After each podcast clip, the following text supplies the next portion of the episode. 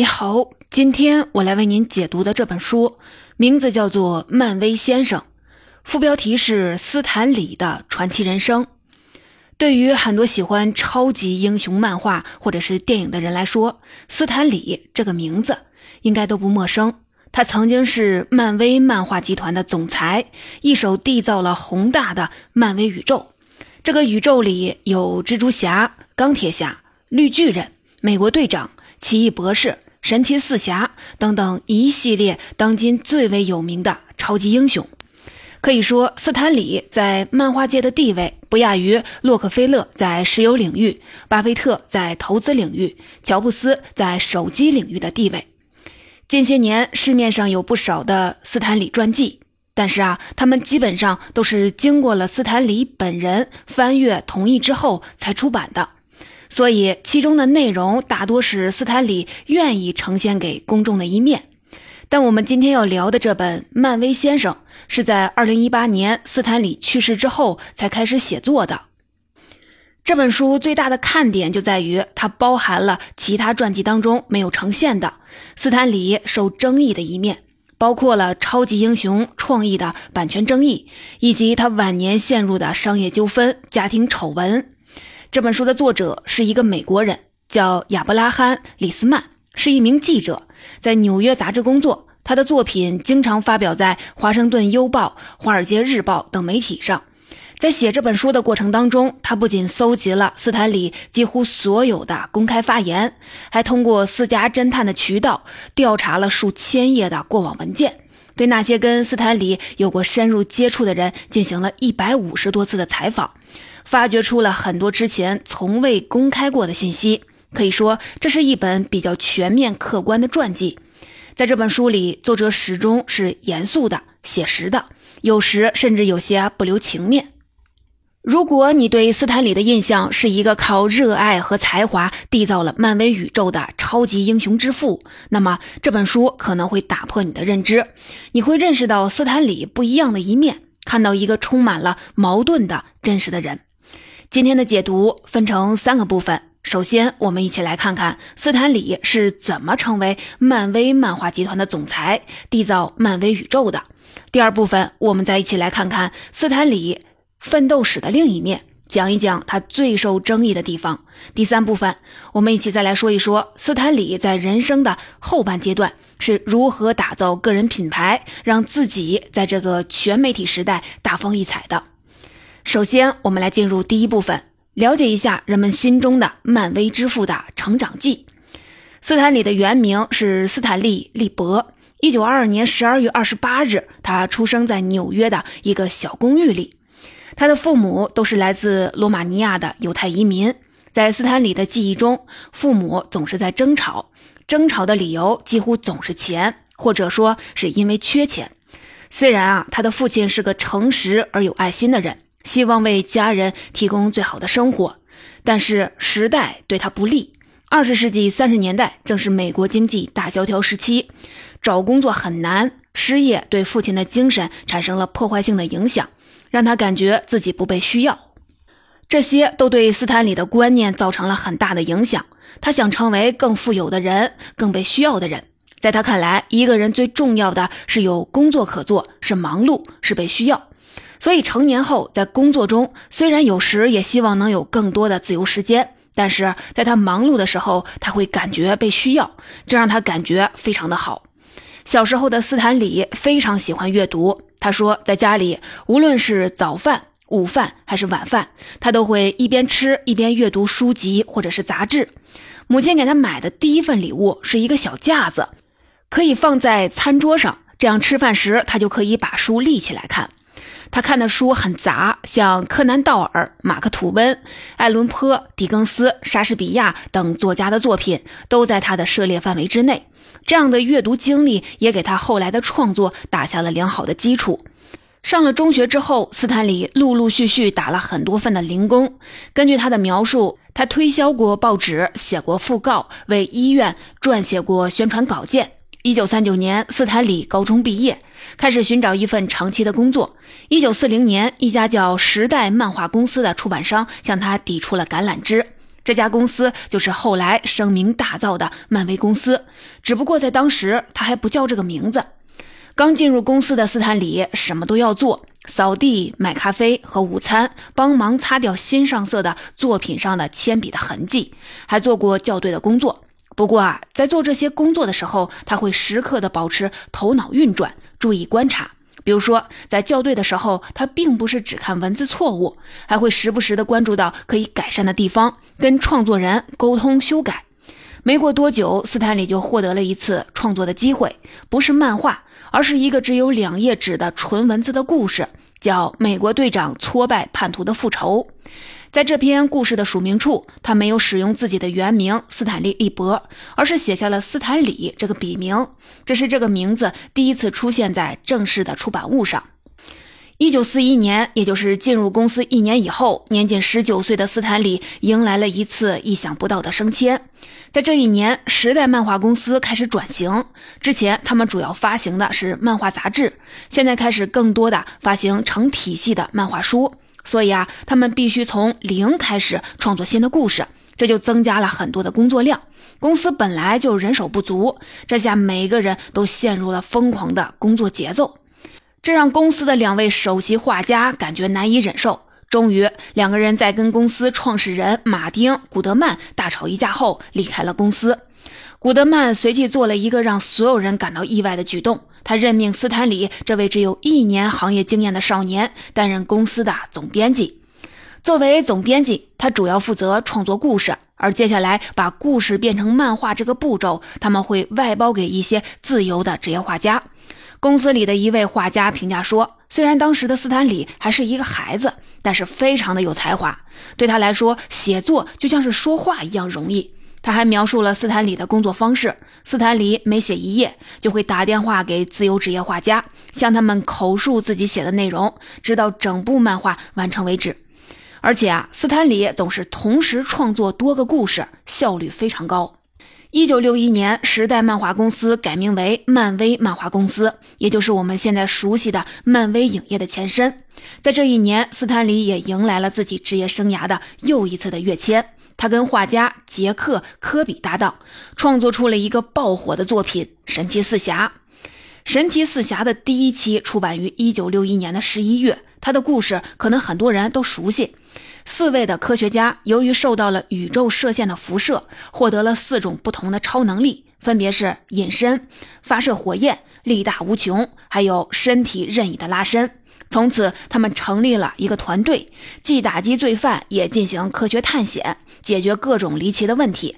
乍一看，这好像是一本很典型的超级英雄漫画书，只不过人数啊有点多。那么，他为什么能迅速的走红呢？一个重要的原因就在于，神奇四侠并不像之前的传统的超级英雄一样，始终是伪光正的形象，他们更贴近有血有肉的普通人。比如说，传统的超级英雄获得了超能力之后，通常呢会欣然的接纳，然后顺理成章的踏上了寻求正义的道路。但是啊，在神奇四侠里，这四个人的超能力是意外被强加到身上的，而且过程很痛苦。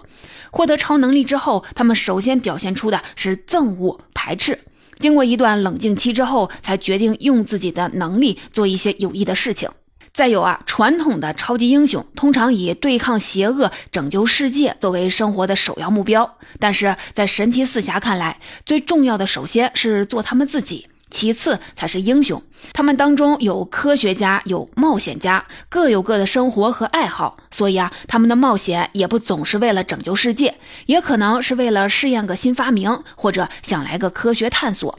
而且，神奇四侠虽然属于科幻故事，却有着强烈的现实色彩。四个人的性格上各有缺点，比如说自负、花心、爱捉弄人。他们就住在纽约的曼哈顿，而不是什么虚构的城市。生活中，他们会遭遇到实际的困难，比如说邻居抱怨他们太吵了，市长要收回他们的住房。同时呢，角色们也在成长。其中的两个主角不仅结了婚，还生了孩子。像这类现实感的情节，让神奇四侠相比于传统的超级英雄显得更加的可爱真实，这也是他们能迅速走红的一个重要的原因。作者认为，这部漫画是全球流行文化的一个拐点，他的成功开创了一种新的、充满现实性英雄塑造的思路。书里也把这类的作品称为是人文主义超级英雄漫画。自从1961年《神奇四侠》取得了成功之后的十年里，斯坦李又跟杰克·科比等画家合作。推出了更多的人文主义超级英雄，包括了绿巨人、钢铁侠、蜘蛛侠、雷神、黑豹，也包括英雄的集合体，比如说复仇者联盟。这些角色当中有黑人，有缺乏自信的毛头小子，还有被电影中主流社会排挤的变种人。他们各有各的毛病，或者被旁人视为异类。但是啊，尽管在主流社会遭受排挤，但他们还是毅然地扛起了拯救世界的大旗。可以说，每一部作品，漫威都敏锐地抓住了真实的人性，并给予了正向的肯定。这也能在很大的程度上解释为什么直到今天，这些角色依然活跃在大大小小的银幕上。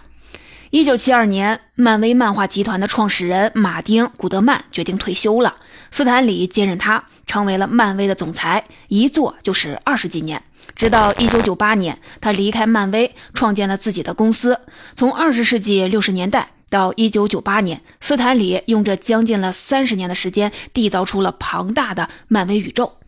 所谓漫威宇宙，也就是把漫威创造的所有的超级英雄都放在了同一个宇宙的时空下。在这个时空里，英雄相互的结识，故事交织发展。发生在某个英雄身上的事儿，也会对其他的英雄的故事产生影响。这是当时其他漫画公司创作的那种杂乱无章的世界没法比的。它是一个高明的叙事手段，更是一种高明的营销策略。因为如果你想知道关于某个英雄的全部故事，就必须购买多个英雄套系的漫画，才不会脱节。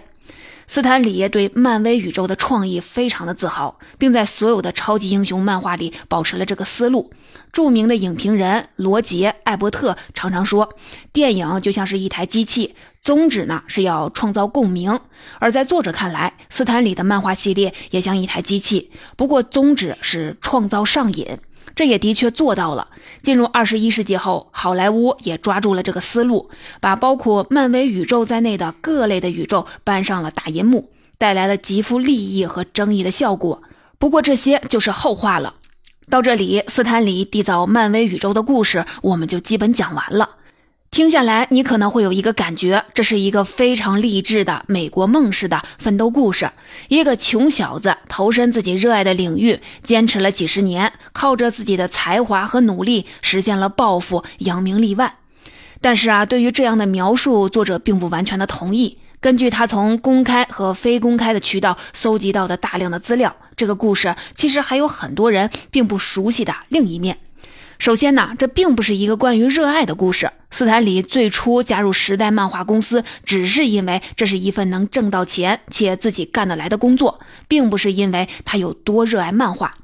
二十世纪四五十年代，也就是在斯坦李职业生涯的早期，他其实一直在想方设法的找其他的就业方向，脱离漫画业，但因为种种的原因都没能成功。结果就是，他一直没能辞去在时代漫画公司的工作，就这么一直待了下来。直到一九六一年《神奇四侠》爆火后，他才定下了心来，专注的给漫画写故事。他把自己在《神奇四侠》以前的大部分的创作称为是垃圾。他讲到，实际上我可能是最纯粹、最彻底的雇佣写手。我没有那么喜欢写作，我写作是因为我能写，写起来很容易，能以此谋生。斯坦李甚至从来不是一个漫画的爱好者。他说：“我只是写他们，但我并不喜欢看他们。如果这不是一个热爱驱动的故事，那么它是不是一个靠才华取胜的故事呢？”对于这个故事，作者也并不完全同意。为什么呢？首先，我们要了解一下漫威漫画的生产模式，它跟传统的漫画生产模式很不一样，所以也被叫做漫威模式。你知道，一个漫画的创作最主要的是作者和画师这两个角色。在传统的模式里，作者就会先做出漫画的脚本，先确定每一页、每一格应该有哪些图像和文字，然后把脚本交给画师，画师按照脚本画出对应的图像，再加上事先写好的文字。但是啊，漫威公司采用的是另一套的生产模式，他们会在一开始就让作者和画师一起讨论要做什么样的漫画故事。注意啊，这里的讨论是创意构思，而不是剧本。相比于具体的剧本写作来说，故事的创意设计其实是更能体现一个故事原创性的地方。在讨论完创意之后，画师会根据讨论出的想法，画出一些画面的镜头，基本上就涵盖了主要的情节。然后呢，作者会把这些有情节的画面拿过来，写上具体的对话和旁白。斯坦李一直担任的就是作者的角色。通过刚才的叙述，我们就能发现，在具体的创作漫画的过程中，画师实际上同时肩负了创作和绘画两项职责，而作者主要是对于画师已经创作出来的内容做加工和润色。那么，我们可以说，神奇四侠、绿巨人、钢铁侠等等这些漫威的超级英雄的缔造者，并不是作者斯坦李，而是跟他合作的画师嘛。要回答这个问题，关键就在于在具体的开始创作漫画之前，这个故事的创意是谁提出来的？如果创意的构思主要是作者想出来的，那么自然作者才是这部漫画的创造者。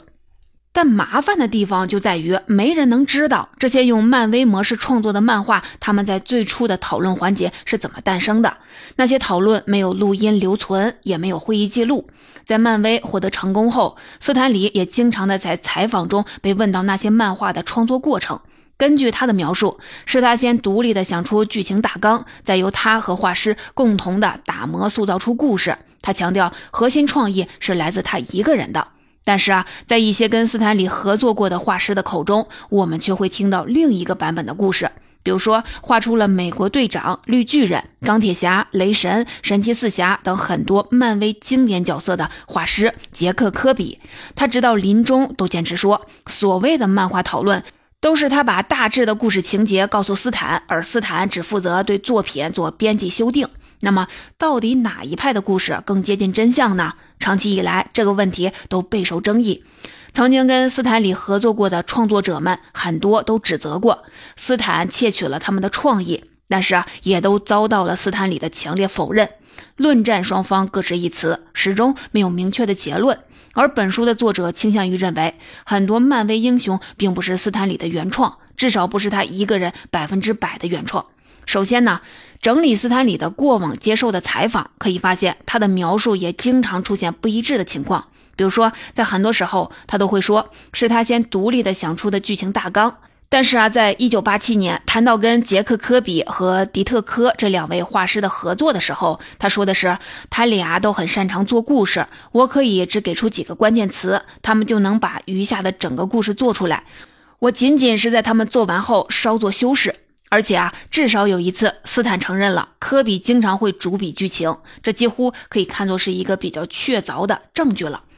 另外呢，从始至终。斯坦李都没有给出过关于自己是某个漫画人物的缔造者的有力证明，比如说关于他职业的起跳板神奇四侠，斯坦李一直强调是自己想出了这个故事，但却提供不出任何的证明，没有故事演示板，没有信件记录，也没有工作日志，最接近证据的东西是一份令人存疑的文件，上面写了神奇四侠的故事摘要，但是这份摘要很有可能是斯坦李和杰克科比讨论之后才写成的。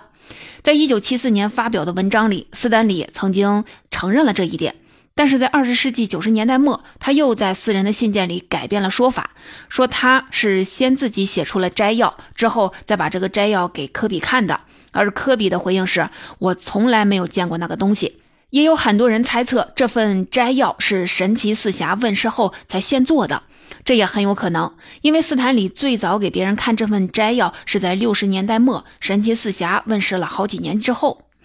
总的来看，关于斯坦李究竟是不是漫威众神缔造者这个问题，没有任何现存的权威材料可以给出明确的回答。这其实也可以理解，因为在二十世纪六七十年代，漫画行业还是一个不稳定的新兴行业，仍然在艰难的求生阶段。日常工作就是集合所有的资源做完一个作品，然后就把这个东西随手一扔，马不停蹄的开始做下一件事儿，根本也顾不上为后人留下什么工作记录。刚才我们就提到，本书作者倾向于认为很多漫威英雄并不是斯坦李的原创。不过呢，他并不是要无视斯坦李对漫威漫画的贡献。他强调说，我们必须承认，斯坦李是一个非常杰出的漫画编辑。从周围人对他的评价当中，我们就能看到他擅长写作，擅长发现和留住人才，还拥有媒人般的眼力，知道怎么搭配作者和画师。这些对于那些经典的漫画作品的诞生也是至关重要的。另外啊，斯坦李的营销推广能力也非常强，像我们前面说的，漫威宇宙的创意就是其中的一个例证。另外，他也非常的擅长做粉丝运营，懂得怎么不断的增强粉丝跟漫威漫画之间的亲密感。比如说，他会在他发行的每一部的漫画里附上书信页，以一种欢快的谈话式的语气回答读者的来信，而且告诉读者，写信时可以直接叫他的名字，不用写“亲爱的编辑先生”。另外啊，他会抓住一切的机会，给超级英雄们营造真实感。让他们更加的亲切可爱。比如一位读者来信说，他希望蜘蛛侠有自己的总部，也许还有一架印有他标志的蜘蛛飞机。斯坦回复说，我们都赞成，但是一个贫穷的超级英雄上哪儿去弄他的自己的蜘蛛飞机呢？我们最新的消息是他正在试着筹集一辆自行车的首付款。刚才我们讲的主要是一九九八年之前斯坦李在漫威工作期间的经历。我们可以看到，对于很多经典的漫威超级英雄的角色的诞生，对于漫威宇宙发展壮大，对于漫威漫画在整个市场中的推广，斯坦李功不可没。但同时，我们也讲到了关于斯坦李究竟是不是漫威众神缔造者这个问题，长期以来都有争议。跟斯坦李合作过的创作者们很多都指责过斯坦窃取了他的创意，但被斯坦李强烈的否认。论战双方各执一词，始终没有明确的结论。从1972年斯坦李担任漫威总裁到1998年他离开漫威，这期间由于版权的纠纷，那些曾经与他一起创造出漫威宇宙的，可以称为他的左膀右臂的画师，很多都选择了离开。同时呢，在接任总裁之后，斯坦李慢慢的淡出了具体的编辑事务。我们可以看到的是，在八十年代以后，漫威产出的知名的 IP 急剧的减少。现在人们耳熟能详的被搬上大银幕的漫威超级英雄角色，绝大部分都诞生于六七十年代及之前。不过呢，进入了八十年代以后，斯坦李开始把重心更多的放在了一项新的人生事业上，就是把斯坦李本身打造成一个超级品牌。而在这项事业上，他同样取得了巨大的成功。其实啊，在我们前面的讲述里，你也能感受到，斯坦李在拉近漫威英雄跟粉丝之间距离的同时，也让斯坦李这个名字走进了大众的视野。在每一部的漫画结尾的书信页里，他总会以热情回复粉丝来信，透露一些关于超级英雄的八卦的彩蛋，让自己成为连接粉丝与漫威世界的一座桥梁。在广播电台和全国性的报纸上，他总是作为公司的发言人和创意引擎出现。另外呢，他还热衷于出席研讨会议、大学讲座、宣传活动。就这样，渐渐的，斯坦李成为了漫威的活招牌。在很多人看来，斯坦李就代表了漫威。进入八十年代以后，随着漫威开始尝试把超级英雄的角色推向影视行业，斯坦李也开始出现在相关的影视作品里。他首次尝试电影客串是在一九八九年，当时他在电视长剧《绿巨人的审判》当中扮演了一个陪审团的成员，出现了短暂的几秒钟。一九九八年。斯坦李离开漫威，成立了斯坦李传媒公司，希望可以制作各种的娱乐产品，包括游戏和网络漫画。但由于经营不善，这家公司于2001年破产了。后来他又创办了另一家娱乐公司，但产出的影视和漫画作品也没激起太大的浪花。虽然在进入21世纪之后，斯坦李的创业征途并不顺利，但他的个人品牌在这一时期却大放异彩。因为随着越来越多的漫威超级英雄故事被改编为了影视作品，斯坦李开始频繁地出现在大大小小的银幕和荧幕上。虽然啊他已经离开了漫威，但是在全球的漫威粉丝的心里，他依然是缔造了漫威宇宙的漫威之父。影视制作方们也深深知道这一点，所以也热衷于邀请斯坦李在漫威的电影中客串。从两千年到二零一七年，斯坦李接连客串了四十多部由漫威漫画改编的影视作品，扮演了各形各色的角色，包括理发师、赌徒、乘客、司机、保安、退伍老兵，有时也可能只是一个一闪而过的路人。在漫威电影里寻找斯坦李老爷子，成为了影迷们的一大乐趣。他们在影院里看到斯坦李的时候，会兴奋雀跃地指着银幕，低声告诉那些不明就里的朋友：“这个人是谁？”斯坦李自己也很享受这些客串的机会，虽然每次都只会露脸几秒钟，但他总是全情投入，还会主动地设计一些有趣的细节，让自己的每一次出场都能带来惊喜。而且啊，他几乎从不缺席这些电影的红毯首映式。他会和明星主演一起摆姿势合影，并且作为这些电影故事的开创者、漫威世界的缔造者，接受记者的采访，在影视作品和宣传活动中不断的出现，让斯坦李在这个全媒体时代大放异彩。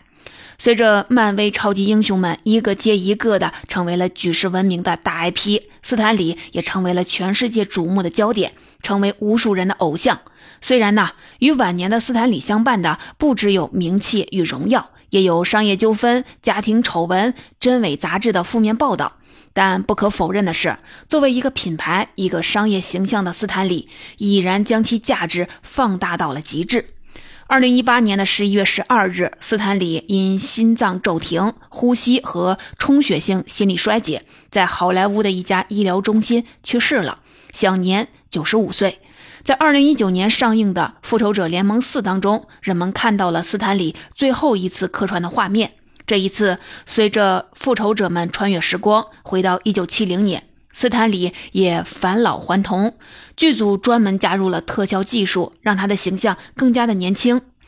人们能看到一个嬉皮士开着敞篷跑车呼啸而来。还朝着屏幕大吼了一声：“要爱情，不要战争。”这是一句非常有时代性的口号，表达了当时美国民众高涨的反战情绪。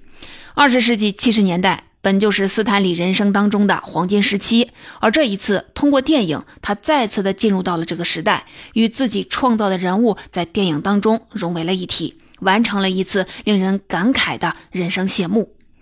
总结。关于漫威先生斯坦李近一个世纪的人生之旅，我们就先讲到这里。最后呢，我们可以分为两个主要的阶段来回顾他的人生经历。这两个阶段的分界点是1972年，他出任漫威漫画集团的总裁。1972年以前，他深度参与漫威超级英雄的漫画创作，缔造出了庞大的漫威宇宙。本书作者认为，斯坦李最强的能力在于编辑，而能与此比肩的另一个能力是宣传推广的天赋。但是啊，斯坦李从来没有以最伟大的漫画编辑自居，没有把自己最无可争议的成就放在首位，而是选择了那些无法被充分证明的成就，把自己称为最强创意者。这也是斯坦李的传奇人生中饱受争议的一个地方，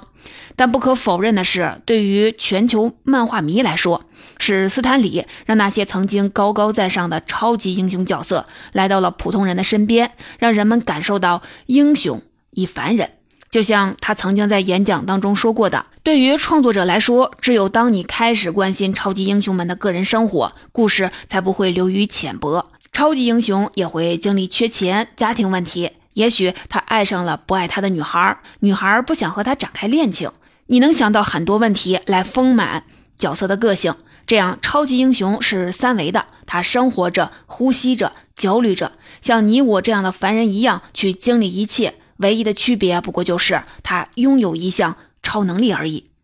可以说，一九七二年之前的三十年里，斯坦李让超级英雄走下神坛的同时，也将漫威推上了神坛。